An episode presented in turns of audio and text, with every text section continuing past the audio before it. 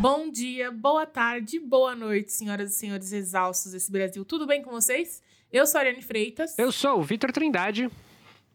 E eu sou Francisco Junqueira. E nós estamos exaustos. Hoje é dia de conversar com vocês, de dar aquele abraço quentinho nesse friozinho que rolou de repente. Talvez já tenha esquentado de novo, não sei, o tempo é meio doido.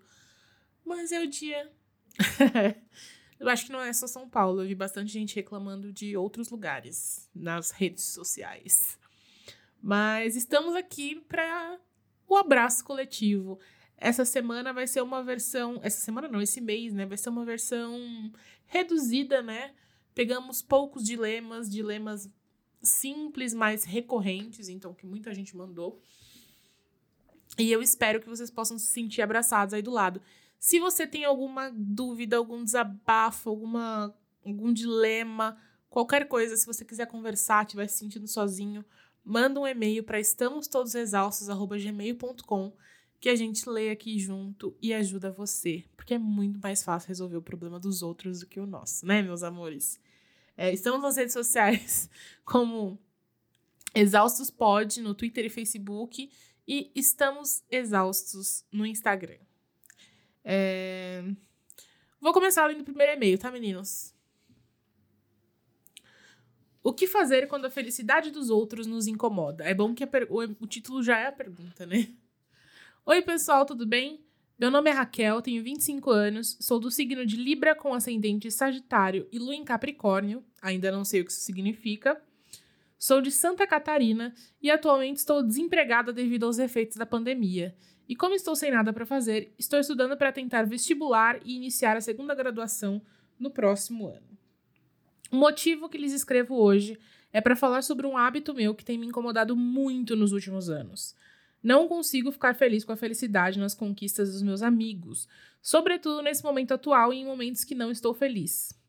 Não, não achem que sou uma monstra egoísta e que nunca fico feliz com a realização das pessoas que eu amo. Quando elas conquistam algo, geralmente sou eu quem fico mais empolgada, marco comemorações e faço questão de que a energia positiva daquela conquista contagie todo mundo. Nos últimos dias, isso não vem ocorrendo. Eis os exemplos.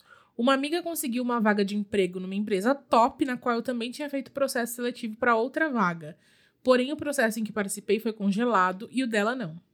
Ela conseguiu a vaga e eu não consegui dizer nada a não ser dar um mísero parabéns. E logo depois fui ladeira abaixo num processo de tristeza, me comparando a ela e a outros amigos que possuíam emprego.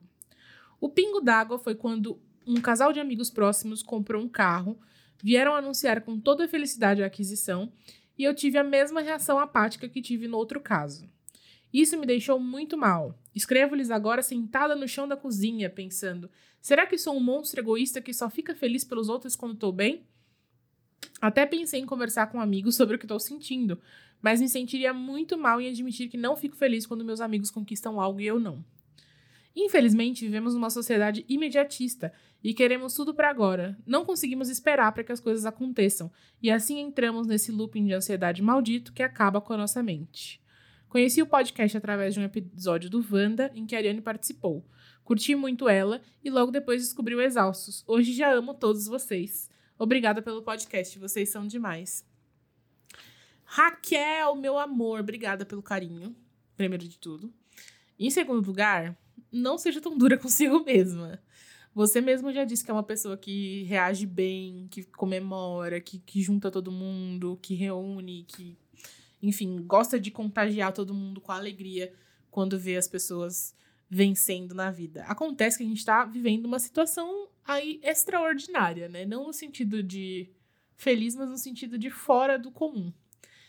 E você tá mal, você tá procurando emprego também, você não conseguiu. É normal que, que talvez a sua tristeza por não ter conseguido ela neutralize o sentimento de alegria para uma pessoa que conseguiu. Não porque você é egoísta, mas porque por mais que a gente fique feliz pelo outro, a gente tem os nossos problemas na nossa cabeça, né?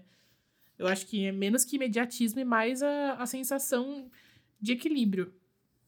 A segunda história, que é a história do carro, eu não sei se você tinha alguma, algum plano em relação a isso, também não tô aqui para ficar justificando porque você se sentiu bem ou Mas assim, a gente tem momentos, né? Você reconhecer que você não está eufórica com a, com a alegria deles já mostra que você tem uma preocupação genuína com seus amigos. A, gente não vai sempre se sentir extremamente eufórico com, com os outros, porque a gente não tá conseguindo se sentir eufórico com relação a nada que tá acontecendo, eu acho, né? Do meu ponto de vista. Eu fico muito feliz pelas vitórias dos meus amigos. Mas às vezes eu tô tão. Qual é a palavra? Anestesiada com as coisas que estão acontecendo ao meu redor, na minha vida, que eu tenho uma, uma reação positiva, eu fico feliz por eles, mas eu não fico eufórica, eu não fico agitada. E para mim tá tudo bem, eu não posso ficar me cobrando por não estar tá o tempo inteiro fazendo festa. Contanto que eu esteja ali pra pessoa, que eu não, não menospreze a pessoa, com que eu não diminua a alegria dela, que eu não fique fazendo de tudo para minar o que ela tá sentindo.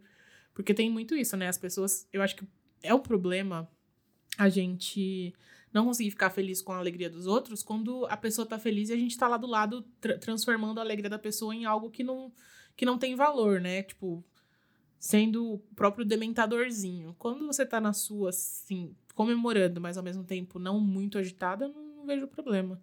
O que, que vocês acham, meninos? Tá, não, eu, acho que assim, a gente tem fases, né? A gente não tá numa, numa época de, de celebração pra absolutamente nada, né? É... Falando de um ponto de vista mais pessoal, assim, eu nunca fui o, o, o cara que estoura champanhe pelos outros, entendeu? Eu parabenizo, acho bacana as conquistas de todo mundo, mas, velho, é... é... O que eu posso explicar?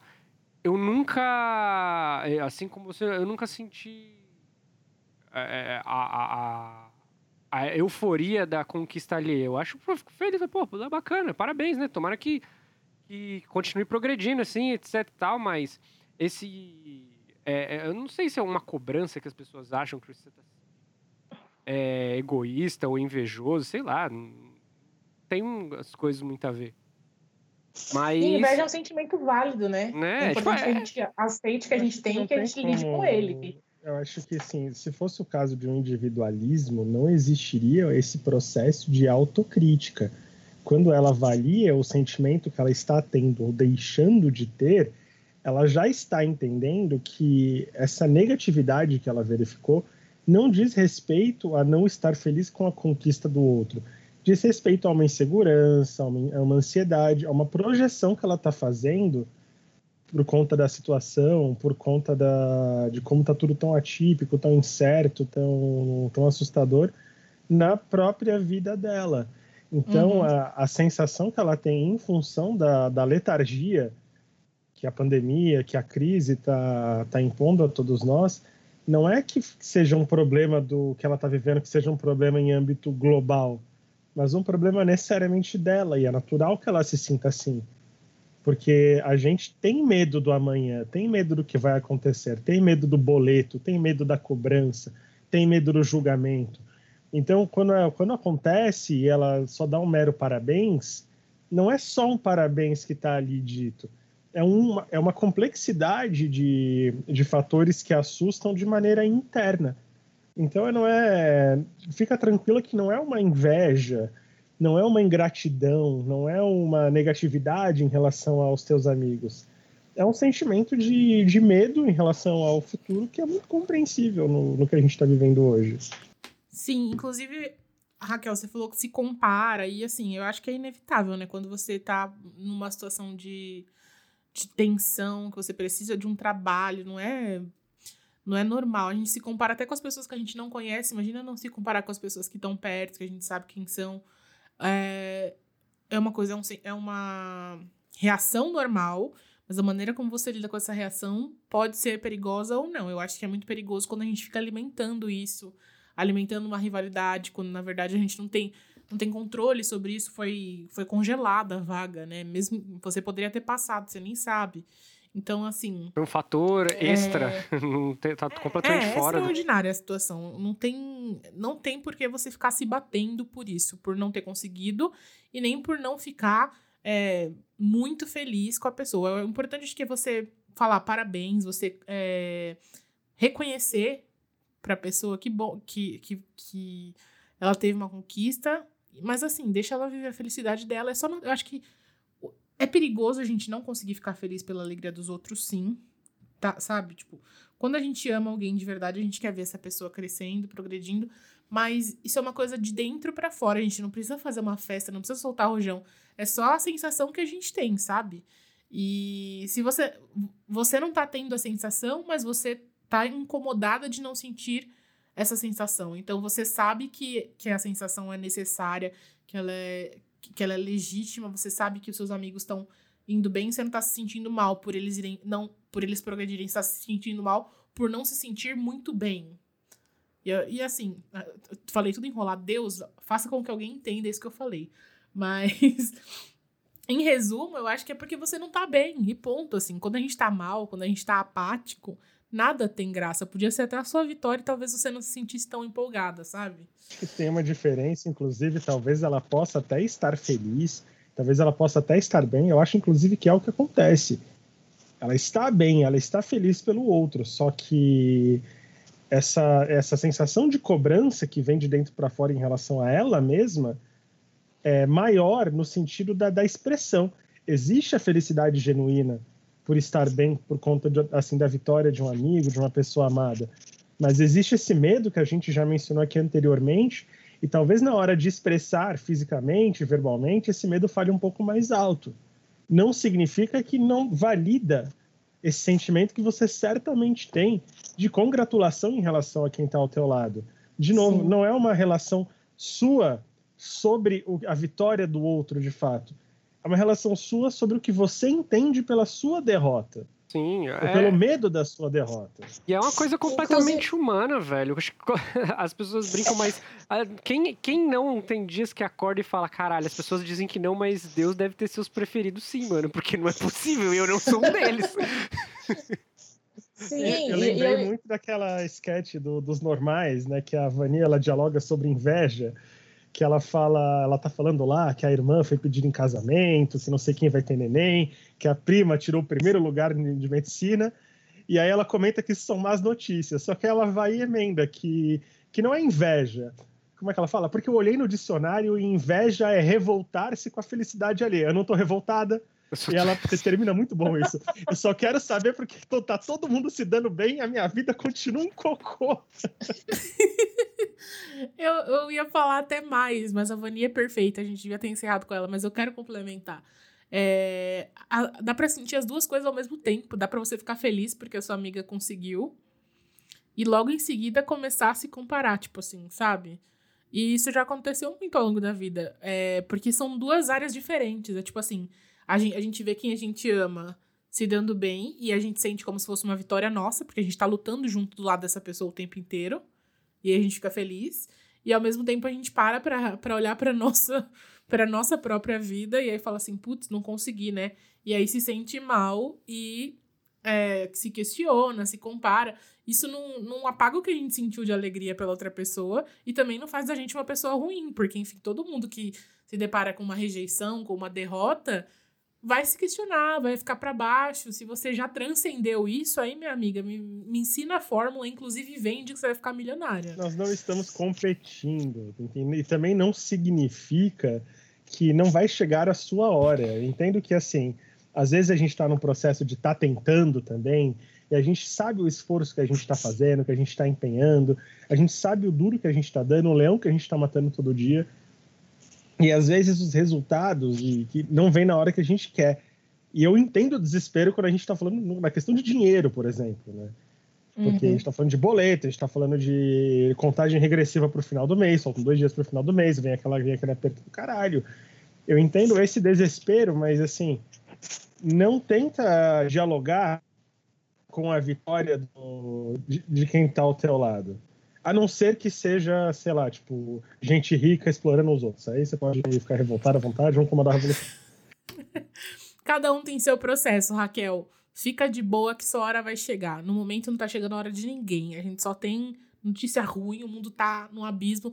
Mas dizem as línguas aí, eu vi isso no Twitter, que tinha uma profecia de alguém aí que no dia 28 de junho o Bolsonaro ia começar a cair.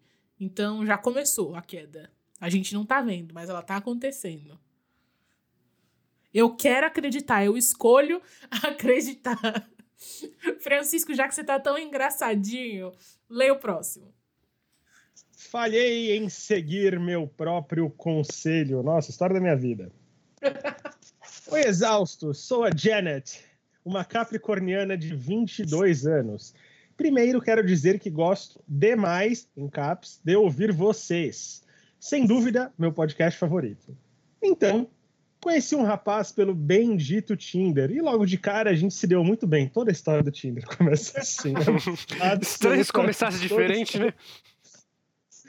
Nossas conversas eram ótimas, me, sentiam, me sentia confortável com ele. Ele dizia que se sentia assim comigo. Transamos e tudo mais. Nossa, mas ela foi. Calma, que agora ela destoou da, da história usual do Tinder. Primeiro, porque ela conseguiu que alguém a respondesse no Tinder. Segundo, porque eles marcaram o date e transaram. Uma vitória. Tá muito bem até aqui. Acabamos nos apegando e depois de uma iniciativa dele, começamos a namorar. Mas, nossa, Janet. Fiquei toda apaixonada, que bom. E me comprometi com a relação, que bom. Apaguei minha conta do Tinder, ponto, apaguei né? minha conta do Tinder, que bom. E disse isso para ele. Esse foi meio que meu primeiro namoro oficial. Eu tinha web nam... Ah, tá. Ah, Agora tudo faz sentido. Atenção, atenção, todo ouvinte. Favor adaptar todas as demais informações já lidas para a seguinte informação. Eu tinha web namorado antes, mas não deu certo. Era um web namorado. Eu já tava achando que vocês tinham ido ao bar. É, não tem nenhum problema, mas é que na minha, na minha cabeça eles já tinham ido ao bar, já tinha rolado o pedido, ele tava de joelhos no meio do Carrefour pedindo, enfim. Do enfim. Que tá falando, não, Depois de um é, tempo. É pessoa, ela já teve web namorados, mas esse é o primeiro namoro. Ah, tá. Eu achei que esse era um web namoro também. Não, como é que você transa? Como você web transa, web... cara? Ah, ela teve web namoros antes e esse é o primeiro namoro de verdade dela. Ah, tá. Eu achei que tipo, esse era mais um web namoro dela. Não, não, não. Desculpa, Janet. Foi um vacilo mesmo. Enfim, depois de um tempo, o amado passou a ficar diferente. A gente parou de conversar. Ele teve uns momentos de introspecção e tudo bem. Esses tempos de quarentena não estão sendo fáceis para nossa cabeça. Ele disse que queria passar menos tempo no celular e eu tô achando que é outro web namoro, Ari. Não, é que entrou na quarentena, né? Ele disse que queria passar menos tempo no celular e eu entendo. Às vezes também fico de saco cheio. Acontece que a gente foi se afastando bastante. Eu sou insegura, então obviamente comecei a pensar que talvez ele não estivesse mais tão afim e não tinha coragem de terminar, ou só queria me manter para ter, ter alguém disponível para ele. Uma noite, antes do Dia dos Namorados, inventei de criar de novo uma conta no Tinder. O porquê? Não sei, mas acho que por intuição. Acabei encontrando o dito cujo lá, fiquei puta da vida. No dia seguinte, ele me deu um bom dia e logo eu mandei uma mensagem me despedindo. Na mensagem, resumidamente, eu disse que eu me comprometi com a relação mas estava me sentindo distante dele. Disse que eu queria que ele tivesse falado o que estava acontecendo, seja lá o que fosse. Eu só não queria ser feita de idiota. Falei que gostava dele, que quis que a relação tivesse dado certo e que sentiria falta dele. Um textão. Em resposta, ele só disse que criou a tal conta no Tinder por causa do TED. Lógico, sem nada para fazer, vou criar uma conta no Tinder. Sim. Mas que respeitaria a minha decisão. Minha mas, que respeitaria, mas, mas, que respeitaria a minha decisão. Nossa, ele, ele realmente se convenceu da, da justificativa do tédio. Desde então, a gente não se falou mais. Bom, eu sei que não sou perfeita e compreendo as pessoas que têm frequências afetivas diferentes, mas eu realmente não estava me sentindo querida e não queria continuar num lugar em que eu me sentisse assim. A forma que ele respondeu foi bem tranquila, mas pareceu que a relação não tinha sido importante para ele como foi para mim. Apesar de ter sido uma relação relativamente curta, de meses, sinto muita saudade dele, ainda o admiro bastante. Acho ele um cara incrível, criativo, inteligente, confuso, e quem não é? Enfim, sei que preciso esquecê-lo e tô tentando. A minha questão, e é por isso que estou escrevendo para vocês, é que sou uma defensora do diálogo. Sempre me aconselho isso, mas nesse caso eu não dei abertura para que acontecesse. Me despedi logo, de uma hora para outra, e não tentei alinhar as vontades. E ele não também me... não se importou em tentar, né, querida? Eu ainda que assim, é que já chego lá. Não me arrependo, não me arrependo do que eu. Tá, tá engasgado aqui. Não me arrependo do que eu disse, mas acho que eu deveria ter tentado uma conversa, até para entender melhor o que estava acontecendo. Afinal, ele não disse ao certo como estava se sentindo em relação a mim. Será que eu estava sendo chata, desinteressante? Provavelmente. Ai, eu tô falando. Provavelmente, já que ele ficou entediado. Enfim, acontece que, na primeira divergência, pulei do barco. Não é divergência, anjo. Não, é essa. Sinto que, fui, sinto que fui impaciente, talvez dramática, um pouco intolerante. É isso. Quero saber a visão de vocês. Desde já, obrigada pela acolhida e espero que essa loucura de pandemia acabe logo. Um abração bem amazônico nos três. Deixa eu te contar uma coisa. Você começou a namorar com esse cara. Você. Eu já tava. Eu confesso que eu achei muito estranho quando você se sentiu na obrigação de dizer para ele que tinha pagado o Tinder. Então eu, eu parto do pressuposto que vocês estão numa relação monogâmica e que isso foi acordado. Quando você instala o Tinder e mais problemática que seja essa tua escolha, seja ela por intuição e tudo, não vou nem colocar em xeque isso, e você o encontra lá, antes de ser um tédio, antes de ter qualquer justificativa, ele está rompendo o contrato social afetivo que ele estabeleceu com você. E, e aí você não... também tá rompendo, porque você viu ele no Tinder porque você tava lá. Não, e automaticamente ele entra no perfil ele entra no perfil nosso que a gente tanto, tanto fala pra gente as pessoas se afastar, que é as pessoas que flertam por esporte. Se o cara tava entediado e entrou no Tinder, é porque o cara que flerta por esporte, pelo amor de Deus, corre dessa gente. Acontece que a tua reação me incomoda pelo trato que você lida com você mesma. Você uhum. automaticamente se responsabilizou pela situação. Não estou dizendo que você está certa ao instalar o Tinder, gente, essa não deve ser a opção que, que ocorre vou instalar o Tinder para ver se, se o meu namorado está lá. Mas que ao vê-lo lá, a primeira justificativa que te ocorreu foi: eu devo estar sendo chata, eu devo estar sendo desinteressante. Não é por aí. Primeiro, porque assim, se fosse o caso, você está falando que você tinha que ter, ter, buscado um diálogo, não acho que você se sentia assim em relação a ele. Você, você pontua isso o tempo inteiro, que você acha que é uma sensação dele em relação a você. Ele nunca procurou diálogo. Ele não deu abertura do diálogo para você. Você não tem bola de cristal para adivinhar o que se passa na cabeça do cara. Você só tem o compromisso dele, que foi assumido no momento em que vocês começaram a namorar. Então, quando você se sente ultrajada e você parte para despedida, como você mesma colocou, não é uma ausência de diálogo. É uma reação a uma traição. A palavra é essa. E ele poderia, nesse momento, esse momento foi a abertura do diálogo. Ele poderia falar a versão dele, falar: não, peraí, vamos conversar, fica aqui, né? Mas não, ele falou: ah, beleza, então se essa é a sua opção, vai lá. É tipo assim, você fez um favor para ele. Ele não queria mais, ele só agradeceu. Beleza, próximo. A reação dele, né? O desdém dele, quando você descreveu como ele reagiu, foi uma. Eu senti que ele desdenhou, do tipo, nossa como você é louca por se importar pelo fato de eu estar no Tinder durante o nosso namoro. Você percebe como assim, ele tá o tempo inteiro numa relação de você de você cedendo para esse tipo de comportamento, isso é muito ruim. Você é jovem, tem 22 anos, assim, é, escreve bem, contou bastante aqui pra gente, parece uma pessoa intensa, uma pessoa honesta. Foi o primeiro namoro, tem outros boy. Você acha que você não merece um cara um pouquinho mais legal do que, do que esse cara? Merece. Mas é difícil a gente enxergar isso quando a gente tem 22 anos e é o primeiro namorado e a gente bota toda a nossa nossa força do desejo naquilo, porque enfim, é uma coisa que a gente quer muito. Só que assim, é óbvio, a gente tá em quarentena, tem um monte de gente entrando no Tinder por tédio, sim. É, e não é, eu acho que não é o momento de você se culpar por isso. Obviamente é o momento de você correr desse cara, porque ele claramente não tá afim de você, tá? Esse é só meu conselho de amiga. Mas também não fica procurando outra pessoa e nem achando que ele é único e que você vai sentir falta. É carência. A gente tá todo mundo carente. Até eu, que sempre falo que tô de boa, me senti carente esses dias. Entrei nos aplicativos de novo. Tava até contando pro Fran meu drama novo.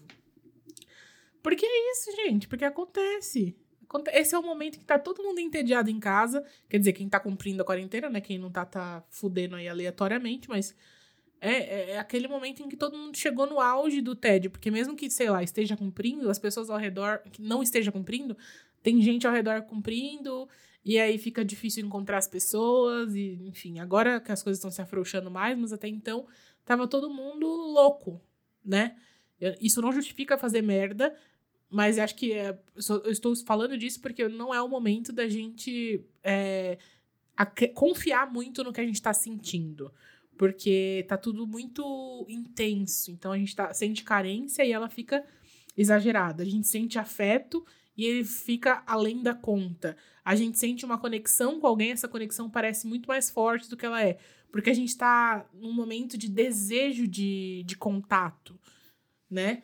E, e a gente também tá muito incompreendido. Então, cada um tá vendo o mundo de um jeito diferente, a situação tá completamente maluca. E quando a gente encontra alguém que minimamente parece compreender ou enxergar o mundo da mesma forma que a gente, a gente precisa daquilo, a gente quer manter aquilo.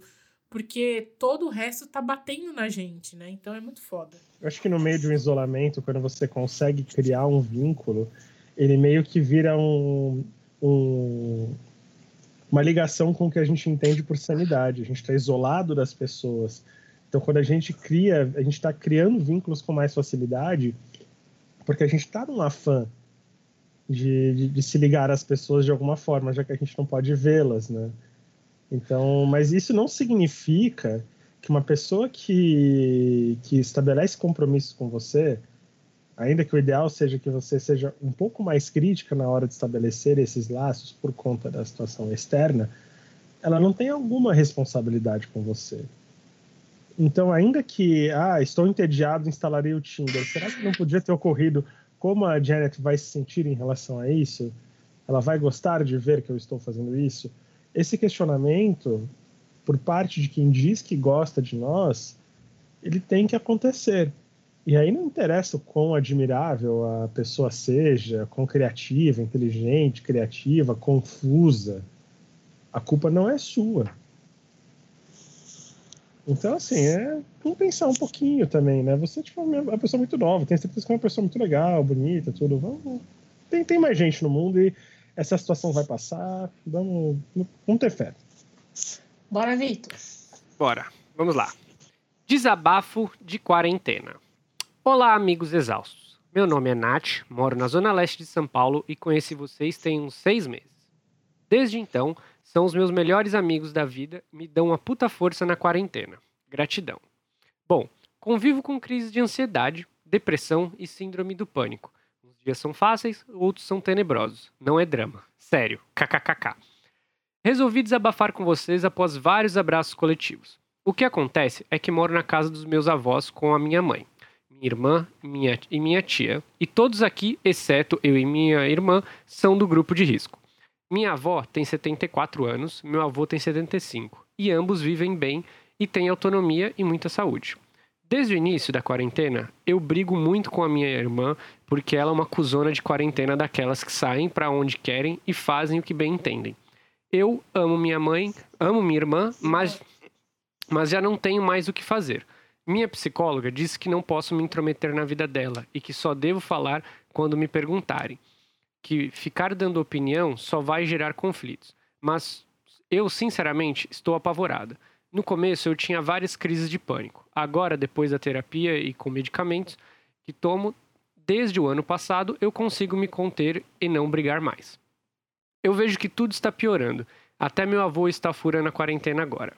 Minha mãe não faz nada em relação à minha irmã e, pelo contrário, ontem até comprou cerveja e carne para ela levar para um churrasco onde tinha mais ou menos umas 20 pessoas. E adivinhe, quem é exagerada? A neurótica, a louca. Acertaram, eu mesma. Sinceramente, meus amigos, o que, o que me conforta é saber que vocês estão fazendo a quarentena também e que não estou neurótica. Estou seguindo as orientações da OMS. Me desculpem pelo textão, e, gratidão por serem os melhores amigos da vida. Amo vocês. É, é uma situação muito delicada. Tipo, eu acho que a gente está tá no momento assim em que quem tá, tá seguindo, tá, a gente a, a, a, sensação é essa, né? A gente leu o tempo inteiro no Twitter que eu me sinto um idiota por estar seguindo a quarentena à risca. E antes fosse só uma situação familiar, que a gente sente quando a gente vê um irmão, um tio, um amigo que está rompendo a quarentena. Infelizmente, isso tem sido uma, uma política de Estado e a gente não cansa de bater recorde nesse sentido. Então, eu posso te dizer porque estou numa situação muito parecida com a tua. De acordar, de achar que eu estou ficando maluco, de achar que as pessoas elas têm esse instinto de tentar te acalmar, entre aspas, como se fosse um grande exagero seu, e não como se fosse o maior desafio que a gente está enfrentando no, na, na, nossa geração e nos últimos 100 anos, pelo menos. Né? E eu entendo essa, essa questão da ansiedade, essa questão da incerteza, e a principal questão de onde vem a raiva, de onde vem o medo, é que a opção de quem não respeita a quarentena, ela não diz respeito só ao próprio destino. Né? Infelizmente, a gente está falando de, de, pessoas que vão acabar respondendo por, pelo que pode acontecer com quem está em volta. E isso é muito assustador. Já seria assustador se essa pessoa tivesse só se arriscando, mas ela não só se arrisca, ela arrisca os outros. Eu também entendo a tua revolta, porque eu não vejo meu namorado há quatro meses. Um pouco mais agora. E é evidente que a gente considera o fato desse namoro não acontecer mais daqui a um tempo, dessa relação acabar. Eu não sei se eu vou conseguir ver minha avó, por exemplo. Eu não vejo a minha avó há meses também. Mas questão de, assim, de outros familiares, e vem aquela coisa: será que foi a última vez que eu vi minha avó? Será que falei? Será que foi a última vez que eu vi meu namorado? E quando a gente vê que ao redor talvez não esteja acontecendo um sacrifício assim, a gente fica se sentindo impotente, fica se sentindo idiota, porque a gente sabe do sacrifício que a gente está fazendo, a gente sabe que a gente pode estar tá sacrificando, inclusive, as nossas relações. Mas uma coisa que eu sempre falo é que na relação a gente recupera, desde que a gente esteja aqui vivo e íntegro. E que o nosso papel nisso tudo é, no futuro, dizer que a gente fez a nossa parte a gente sacrificou pelo coletivo. Até porque essa crise, ela não diz só respeito a governo, ela não diz só respeito a quem está ali em cima de resolver. Evidentemente, quem está ali em cima tem um papel maior na, na resolução disso tudo. E a merda que a gente está diz muito respeito à política de Estado também. Mas a resolução disso, e eu tenho com muita convicção isso de verdade, ela, a gente participa muito diretamente disso, fazendo a nossa parte ainda que isso gere danos na nossa rotina ou danos nas nossas relações. São danos que, perto de colaborar com o, com o adoecimento e morte de alguém, ainda são muito pequenos. Então, eu perder o meu namoro ainda é um dano muito, muito, muito pequeno se eu souber que eu contribuí diretamente ou indiretamente para que alguém adoecesse e morresse. As pessoas, eu sinto que nesse, nessa ansiedade, nesse medo de estarem isoladas, nessa falta de costume, nessa falta de noção, elas acabam relativizando o que é morte. E essa é, para desculpa, gente, eu falei demais. Para mim essa é não, a raiz. Não, eu gostei. Eu acho que a gente tem um problema muito sério que é esses dias eu tava falando disso, né, falando como ah, se eu souber que, que a pessoa tá saindo para ver namorado, namorada, é, que a pessoa tá saindo pra, passear, pra dar volta em shopping, meu, eu vou. Eu não vou diretamente policiar a pessoa, porque não é o meu papel so social e ficar cobrando das pessoas, mas eu já deixei explícito que, que não me deixa contente que eu não quero essas pessoas no meu círculo social, sabe? É, e aí me questionaram no Twitter, falaram assim, ah, mas você não acha que a, a gente tá sendo cruel? Tem gente que nunca nem teve direito à quarentena e isso é um papel que não é nosso, é um papel, é um papel político, porque muitas pessoas não estão informadas diretamente. A gente tem uma culpa muito grande do governo em cima disso, porque, óbvio, é, nós temos acesso né, à informação, nós podemos é, buscar informação, entender que o que o governo está fazendo é equivocado, mas, querendo ou não, é, é uma autoridade que foi eleita, que foi colocada ali, é uma pessoa em quem a maioria do país confia, né? Pelo menos confiou para colocar como nosso presidente, e que está dizendo completamente o oposto do que deve ser feito, né? com interesses completamente distorcidos, obviamente, mas e daí? As pessoas não sabem os não entendem os interesses, porque elas escolheram aquele cara, elas confiaram nele, não só o presidente, como governadores, prefeitos, enfim, a, e todas as pessoas que estão envolvidas nessa merda toda que é, que é a política atual. Então, é, rola uma campanha de desinformação muito grande. E é muito difícil disputar com essa desinformação. Porque, querendo ou não, as pessoas têm um argumento de autoridade a favor delas, não é bizarro? Eu acho que é o sadismo, eu acho que o sadismo de você colocar de você ser presidente da república e você vir a, a público dizer que não é uma crise tão séria, que é só uma gripezinha, é que você brinca não só com a falta de informação, que você pontuou muito bem, mas você brinca também com o sentimento das pessoas de medo né, de vontade de ter uma solução fácil, uma solução milagrosa para uma situação que é assustadora, porque nós nunca, enquanto geração, passamos por uma questão dessa. A geração que chegou mais próxima de viver algo parecido foi uma geração anterior à dos nossos bisavós. Então as pessoas elas já estão esperando que as coisas se resolvam do dia para a noite, porque o ser humano é assim não é só uma questão de caráter, não é só uma questão de coletividade, é uma questão de que o ser humano tem muito medo daquilo que ele não conhece. Então, quando aparece uma pessoa dizendo que a solução é milagrosa, isso a gente viveu no Brasil pelo menos umas três vezes, seja com dizendo que a crise não era tão séria, seja com a história da cloroquina, que depois assim provou ser uma grande balela, agora com, com a questão da vacina, que as pessoas elas estão naturalmente ansiosas e naturalmente acontece que o ato de você respeitar o isolamento, ainda que custe, e custa muito para a sanidade, para as relações que a gente estabeleceu, é um ato de respeito, e aí já respondendo quem te mandou mensagem, ele a quem está sendo obrigado a ir lá para fora para trabalhar. É, é, eu ia falar isso. Tem uma coisa que é muito importante, duas coisas que são importantes pontuar. Primeiro, essas pessoas que nunca tiveram direito à quarentena, eu entendo que elas não consigam é, discernir, tipo assim, ah, eu já tô saindo para trabalhar todo dia, por que, que eu não vou sair para ver meu namorado? Eu entendo perfeitamente, mas a gente não tá falando dessas pessoas, a gente tá falando das pessoas que estão em casa, que têm conhecimento, que podem ficar em casa, mas ficam furando. Porque eu sou, o meu círculo social é só desse tipo de pessoas, por exemplo. Pelo menos o que eu acompanho. E eu vejo muitas dessas pessoas saírem. E a gente é muito bom em inventar desculpa. É muito bom em se justificar é muito bom, é muito fácil apontar pra, e falar que foi o. O, que, que adianta se o presidente está falando o contrário? O que, que adianta se as pessoas estão saindo? Ah, não, mas eu tô testando antes porque não sei o quê. Primeiro, é, é para mim, o exemplo mais prático são essas festas de gente rica que você, antes de entrar, faz um 500 mil testes que não vão te dar um resultado apropriado, que vão te expor e que você sabe que vai se contaminar. Mas ninguém tá nem aí, porque, acha, porque sabe que vai ter um lugar para cair depois, que vai poder ir pro hospital caro, que vai ter um atendimento excelente. E todas as pessoas que trabalham nesse evento e que, que não têm esses privilégios, elas estão expostas e suscetíveis porque alguém rico resolveu que, ah, não posso ficar sem festa de aniversário mesmo com o mundo acabando, entendeu? Então é sobre isso, tipo assim, a gente tá se expondo e colocando pessoas que precisam se expor quando a gente pode simplesmente ficar e reduzir o contágio. Cada nova pessoa é um vetor.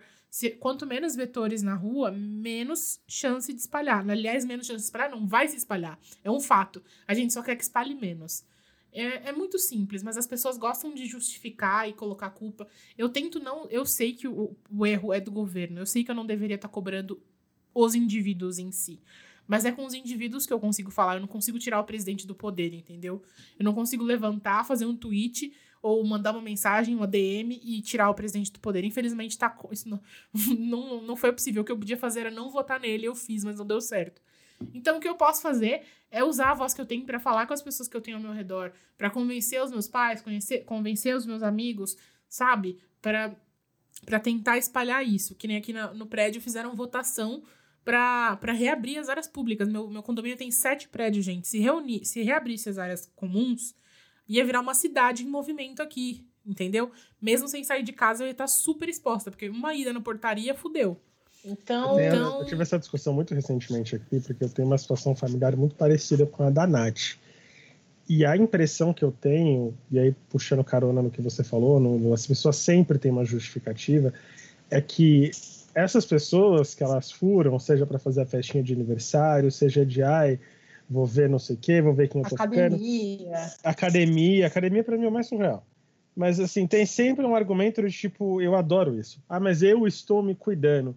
Como se essa pessoa tivesse todo e amplo poder sobre o contágio de um vírus em que a gente não tem informações at all sobre como funciona, como funciona o, os anticorpos. Agora eles estão estudando, talvez nem funcione como a gente acha que funcionava. Até um mês atrás, a nossa ideia sobre máscaras, que hoje são obrigatórias, era completamente diferente. Muda o tempo inteiro, porque nós não temos informações. Nós não tendo informações, a comunidade científica e médica não tendo informações, eu me pergunto, e eu trago esse questionamento aqui na minha família, porque eu tenho parentes como você, Nath, e eu me pergunto por que essas pessoas acham que elas têm mais controle do que cientistas e médicos estão dizendo que a gente pode ou não ter. Então eu entendo de verdade quando um parente próximo diz que tá tomando todo cuidado, ele e a namorada, como eu ouvi isso recentemente essa semana aqui. E só que eu, não, nada me tira da cabeça do tipo, você não tem controle sobre os seus arredores. A você não tem controle fala, sobre... Nossa, inventaram a vacina, eu não fiquei sabendo? Encontraram, encontraram a solução, a solução eu não Esse da, esse, esse da vacina é o novo também. Eu recebi essa, esse link da vacina em uns quatro grupos diferentes de WhatsApp. Foi por isso até que eu formulei o, o argumento aqui, porque eu sei que a gente quer muito, quer muito acordar e tá tudo bem. É um desejo muito humano só que, infelizmente, o que a gente faz não diz respeito a consequências que só vão afetar a nós mesmos ou a quem se compromete a se arriscar com, conosco. Ou as nossas, só as nossas famílias, só os nossos amigos. Não! É um pigarro num elevador, é um pigarro num corredor de mercado. De repente, você está na maior parte das pessoas que são assintomáticas, não desenvolveu uma tosse que seja, mas está contaminado com isso, joga um pigarro no corredor de mercado, e uma pessoa que talvez não seja vai acabar no hospital. Você nunca vai saber. Essa última semana mesmo teve gravação na, no SBT de um reality novo. E era e toda aquela conversa que sempre tem, né, quando tem gravação das coisas. Não, porque todo mundo foi testado antes, tá tudo certo, não sei o quê. E o programa é apresentado para Eliana, pela Eliana. E aí, dois dias depois, aparece quem com Covid? A Eliana. Isso é, se expôs, expôs todo mundo. E a gente vai fazer sacrifício, gente. Tipo, não tem como, a gente vai perder coisa, a gente para não perder gente, o importante é não perder gente. Se a gente perder namoro, se a gente perder trabalho, tudo isso, por mais dramático que seja, é mais contornável do que perder a vida. Eu vi amigos perdendo os pais, isso, esse é o meu maior desespero, assim, sabe? Amigos próximos perdendo pais, perdendo avós. Não é uma coisa distante mais, gente. Se vocês estão achando que é uma coisa distante, vocês não estão olhando direito. Tá do lado da gente, sabe? Vi, vi amigo perdendo amiga próxima e pequena. Pequena não, jovem, né? Da nossa idade, assim. Mais nova, porque eles são mais novos. Mas, assim, é... Não dá, não dá pra ficar achando que a gente tá imune, não dá pra ficar falando que, ah, eu tô tomando todas as precauções, porque exatamente cada dia aparece uma indicação nova de precaução. Por quê? Porque a gente não entende, a gente não conhece o que tá acontecendo, a gente não sabe de verdade o que previne isso. Então, assim, é, a gente entende a sua dor, a gente também tá aqui toda semana falando disso, é um saco, eu imagino, para quem tá ouvindo. Porque quando a minha mãe me liga para mandar pra mandar eu usar máscara e falar um monte de coisa, eu fico puta, porque eu já tô fazendo isso, tem que ficar ouvindo. Mas acho que é uma conversa que a gente precisa ter, porque tem muita gente que tá entrando por um ouvido e saindo pelo outro. Eu espero que vocês entendam. Eu espero que as coisas fiquem mais fáceis aí na sua casa, amiga, porque é isso, Nath. A gente não tem muito o que fazer, a não ser torcer para isso passar logo. E a gente sabe que o nosso logo é diferente do logo da vacina, que não vai ser tão rápido assim. Então, a gente tem que se adaptar. E sobre não pirar, eu entendo do fundo do meu coração essa sensação de que parece que só você essa essa síndrome de Cassandra que nós temos, né, que nós estamos prevendo o, o fim de Troia e ninguém nos, ninguém nos escuta. Parece que Apolo veio e amaldiçoou a gente com o dom da previsão e a maldição de que ninguém vai nos ouvir. É muito desesperador. Mas a gente não pode ceder para esse tipo de pensamento, que o pensamento que tem que prevalecer nesse caso, quando a gente tem familiares, amigos que têm esse tipo de pensamento, eu te entendo muito, é que a nossa parte está sendo feita e a nossa consciência tem que estar preservada aí. Senão não tem que fazer. É isso, vamos para o próximo e-mail. Emocionada que sou. Olá, exaustos. Bem, preciso avisar que lá vem textão confuso e cheio de melodramas, questionamentos e uma pitada muito generosa de desordem e caos interno. Então, meu nome é Rose, sou pisciana com lua em leão, ascendente capricórnio e Vênus em peixes. KKKK, piada. Sempre fui muito emocionada. Sempre senti muito tudo. Acho que não consigo filtrar ainda como recebo as coisas e, consequentemente, a melhor e menos danosa forma de lidar e digerir. Sabe aquele tipo de pessoa esponjinha ambulante? Sou eu. E dói. Me deixa confusa. Assola meus dias e não é fácil emergir outra vez. Tenho 20 anos e moro sozinha desde os 17. Saí de casa pois sofri um ataque homofóbico de um irmão mais velho. Infelizmente, até hoje tenho total apoio financeiro da minha família. Ainda não arrumei um emprego, o que me deixa livre para poder estudar mais enquanto não arrumo algo. Bem, eu não tenho. Bem, eu não estudo nada. Nada do que deveria. Fico tão perdida no meu mundo, fazendo arte, cuidando das minhas plantas, estudando ou lendo coisas aleatórias, fumando aquele beck e conversando com as várias versões de mim, muitas vezes também afundada na minha própria solidão e sendo consumida pela ansiedade constante. Larguei a terapia e atualmente não tenho como voltar. Sei lá, estou cansada, exausta. Quero cursar audiovisual, quero muito, mas ao mesmo tempo parece que não vou conseguir fazer absolutamente nada e, sinceramente, diante desse micróbio dos infernos no ar e essa facada maldada do caralho na presidência, não sei como estaremos daqui a um tempo. Essa frase perfeita. Não, Ai, não sei. Não sei como será o novo mundo. Quer dizer, será que vou estar viva? E se estiver, como será tudo? Catastrófico? Mais do que já é, claro. Estou solteira, saí de um relacionamento denso onde as coisas ruins ofuscaram as boas. Foi difícil, mas consegui me desprender. Enfim, só queria devanear com vocês e dizer que amo os podcasts, conheci do nada e minha felicidade foi tão grande que não consegui parar de maratonar.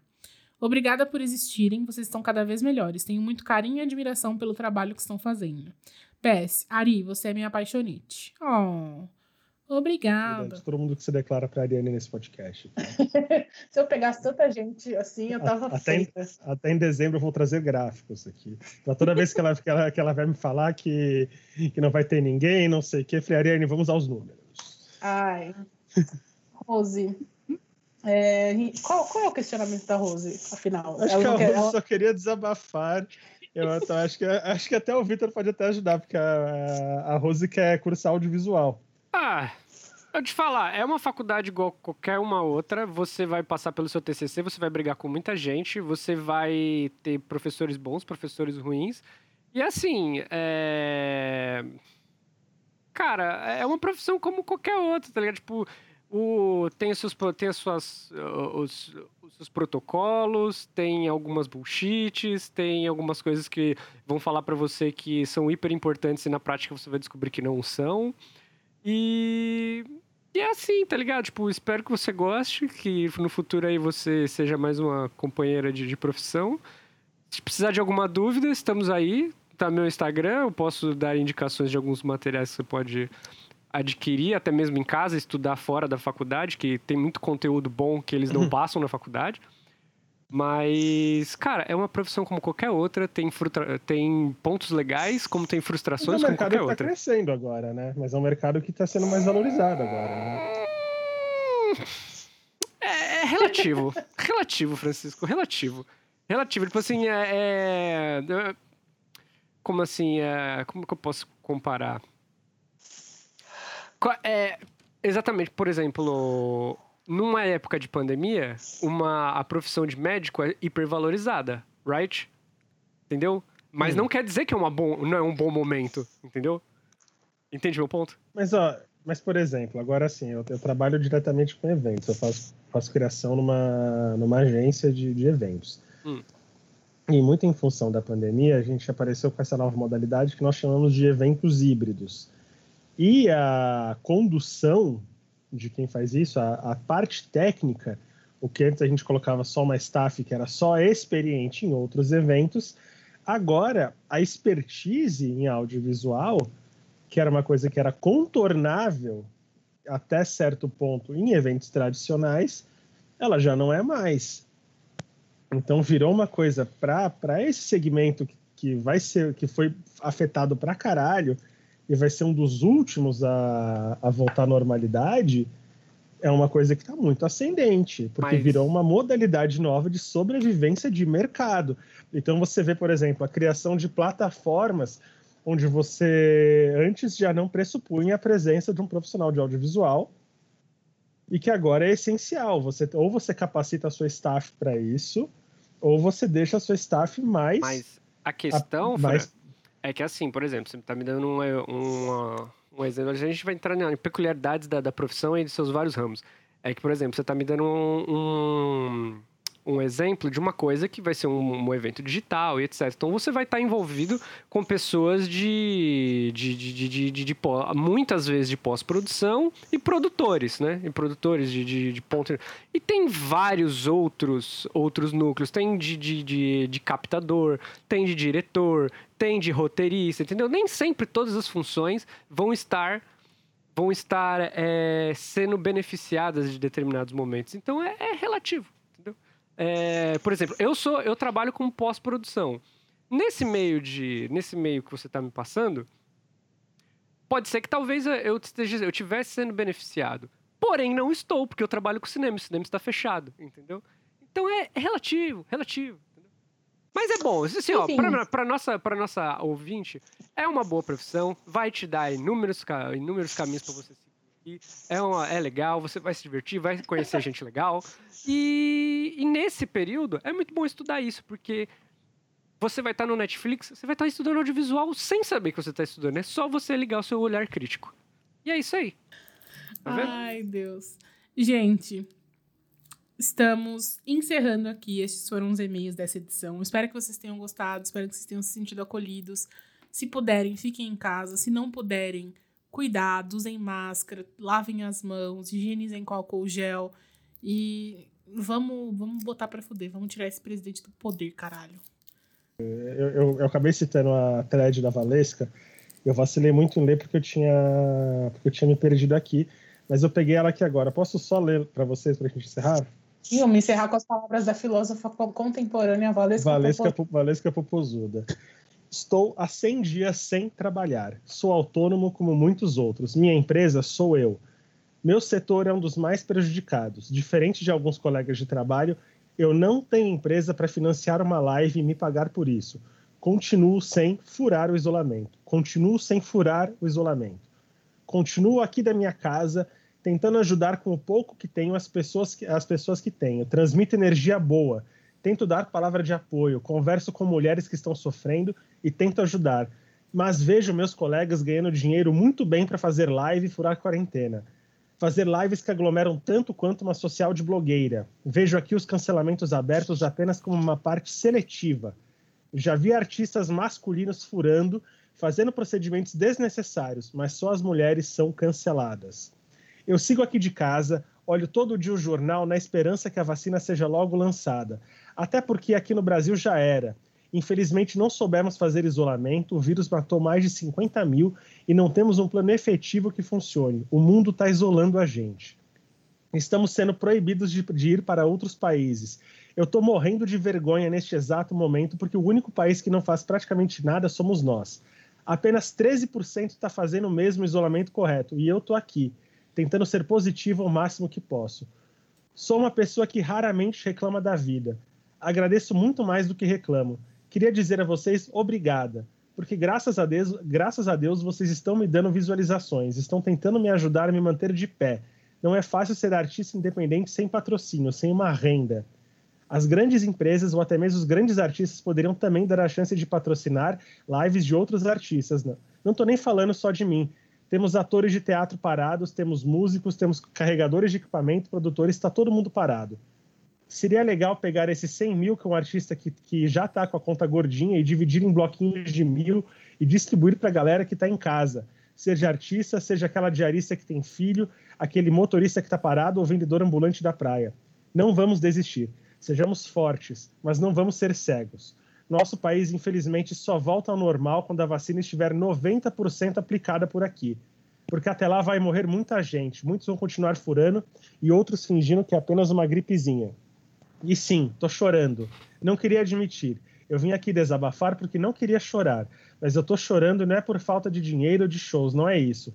É porque passamos de 50 mil mortos e vários lugares estão reabrindo como se estivesse tudo normal. Não tá normal. Até semana que vem, gente. Eu sou a Ariane Freitas. Sou o Vitor Trindade. Eu sou Francisco Junqueira. Tchau.